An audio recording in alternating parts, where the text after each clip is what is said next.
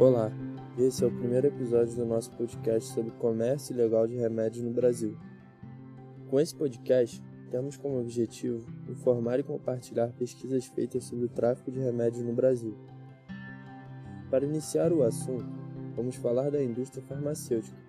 Desenvolvida por volta do século XIX, na Europa, a indústria farmacêutica encontrava-se defasada no Brasil. Tal atraso fez com que o Estado necessitasse buscar a inovação pois todos os insumos e pesquisas vinham de fora.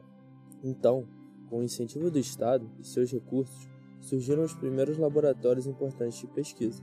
O setor farmacêutico no Brasil só teve mudanças a partir das décadas de 40 e 50, devido a planos desenvolvimentistas que abriram as portas para empresas estrangeiras, o que também originou concorrência com os laboratórios nacionais. Mas e como funciona a indústria farmacêutica? A produção de medicamentos começa com o levantamento de uma substância, que é analisada de forma isolada e combinada para que seus efeitos sejam avaliados. Tais substâncias são adquiridas junto à indústria de fármacos nacionais e internacionais. O segundo passo das pesquisas para a formulação de um novo medicamento é a etapa de testes pré-clínicos, que podem demorar cerca de 5 anos.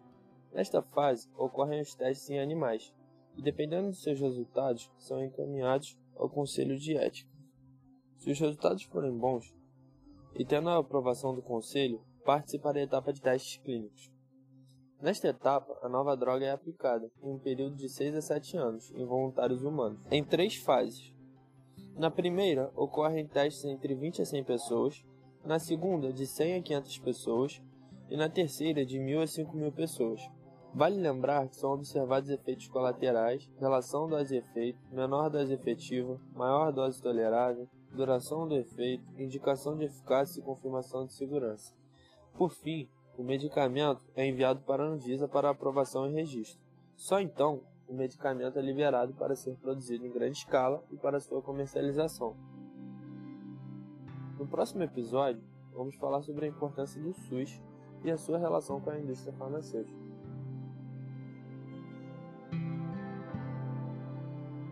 Este podcast foi produzido e executado por graduandos da Universidade Federal Fluminense e arte feita pela profissional de artes visuais Gabriela Maia.